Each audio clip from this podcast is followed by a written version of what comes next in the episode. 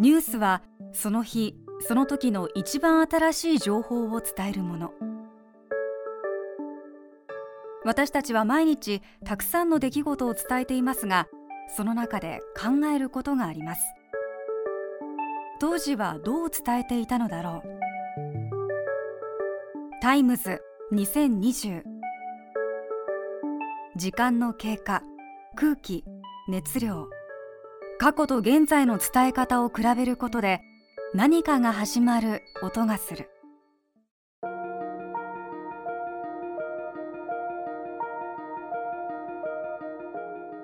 この時期オリンピックが開かれているはずでした。今東京都に関わるニュースは小池都知事の発言をはじめ新型コロナウイルス対策一色ですが都政の課題はコロナだけではありません。前回の東京オリンピックの年1964年の都政の課題は何だったのでしょう？オリンピック開幕のおよそ2ヶ月前8月3日の TBS ラジオは？ラジオスケッチ。再び東東京都知事殿。東さん昨年の4月あなたが自信を持って再び東京の知事の椅子に座ることになった時私たちはあなたにいろいろなお願いをしました。住まいのこと道のこと教育のことそして水のこと。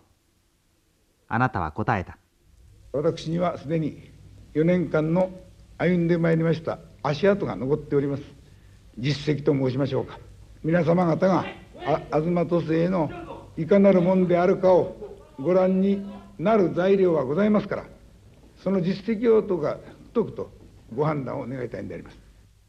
あれから1年。皆様救急車が参っておりますからどうぞお水を取りに来てくださいませ。給水車がつく。苛立った奥さんたちが走り寄る。都民が私たちが今求めているもの。それは何を置いても水。水水なんです一滴も出ますね奥さん。奥さんあの TBS ですって。7月のね。もう7月の21日ですか？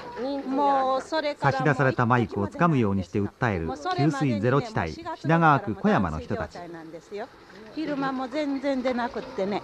夕方は夕方でも出ないんです。あの下の方で使ってる間は、ね、ですからお洗濯はね遠くの方にみんな持って薄着に行くんですよ。ととっときこのもらい水でもってね。下のね水の出るところまで行くんですね。これがね火とかね電気ならねもうちっとねなんとかつくんですよね。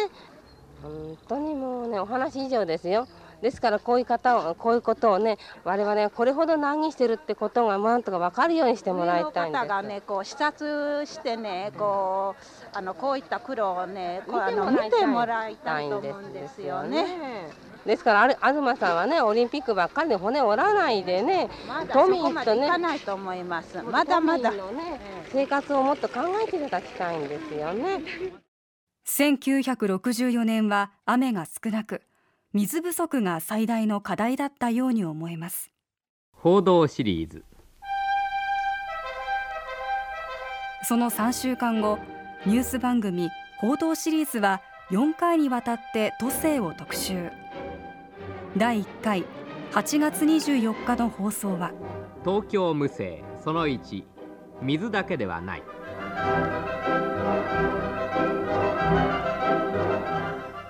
東京都の無能ぶりを余すところなくさらけ出す始末となった水基金も時ならぬ天の恵みに助けられて小康状態とほっとするのもつかの間。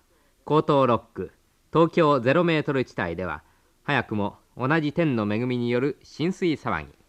雨降った茶葉茶葉とね30分ぐらいね集中的に降るとね出ちゃうんだよ1年にね20回ぐらいね品物あげたり下げたりするんだよこの人はね。だからね俺はオリンピックも大事だよ。ね大事かもしれんけどね俺だってねこういうゼロメートルに住んでるものはねオリンピックどころじゃないよね。あんなものを眼中にね。ね。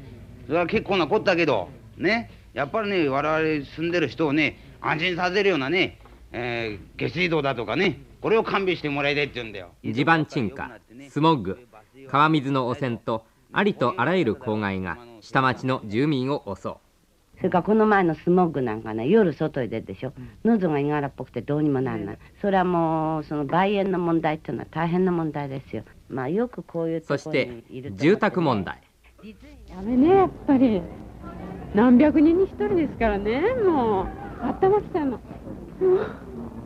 でもねなんとか万が一その夢を見て講談もね何でも一緒にやってるんだけどダメね全くねお金のない人たちはもう橋の下でも住めっていうのかしらね。オリンピック道路はできたけれど相も変わらぬ交通戦争。第一もねうちあたりなんか本当に集団住宅で小さな家がいっぱい並んでるとこなんですよね。そこの細い道駅まで行く道がもう大変なんですよね。人間が歩くとこがないんですよね。そういうことをして、まあ、やっととにかく町へ出ましても今度はもう車の洪水でもう信号何回ましとかなんかいうびっしり並んでましょともかく規則通りに行ったらうち帰ってくることもできないですよ。ここ渡っちゃいかんからって渡らずにいればいつまでたったって自分の家帰れないでしょう。そして寒くなればまたまたやってくる通勤ラッシュ。一度東さんにね朝の通勤電車に乗ってもらいたかったそして8月28日都政特集の最終回はこう締めくくられています。東京無政その4怒らぬ都民。お知らせいたします。自衛隊の給水車がまもなく到着いたします。今から10日ほど前水が一滴も出なくなった城南地区で給水車に行列する主婦たちの話一日一回来れば十分ですよ。皆さん困ってんですもんね。持ってきてくださるだけでね、まあ感謝してますけど。こういう状態ならね。だってね、雨降らすことできないんですもんね。どなたがなったって同じですよ。ね、まあ一日一回も必ずね、持ってきてくだされば私たちに文句を言言えないんじゃないかしら。東京都民は怒ることを忘れてしまったのでしょうか。この際、運動のリーダーとなるべきは誰なのか。どうも頼りないけれども革新政党しかないのかもしれません。そこで社会党東京都連の曽我書記長の話を聞いてみました。一部都民の間では社会党はなぜ東のリコールをやらないんだという声も強いのですが。リコールを戦い取るということはね、えー、我々方針として決めています。ただ10月にオリンピックがあると、まあこの前にですね直前にリコールの旗を振るということはねこれはやっぱり全体のことを考えてみてねどうかと思うんです。やっぱりオリンピックじゃしょうがないというのがやっぱり。オリンピックのさなかにそのリコールをやるというようなことはまあどこの土地もないことだしね。またやる方の我々の立場から考えてもね運動そのものがその時点ではやっぱり盛り上がらないと。まあオリンピックはですね一つその正当制覇を超えて成功させようとここまで来たんだからそういうことになると思うんですよ都民感情も。全くオリンピックは東さんにとってもろもろの災悪から逃れることのできる救いの神。そして東さんはともするとこの隠れ蓑の中に逃げ込もうとします。東京都政を都民のものに引き戻すために今こそ都民はもっともっと怒るべきではないでしょうか。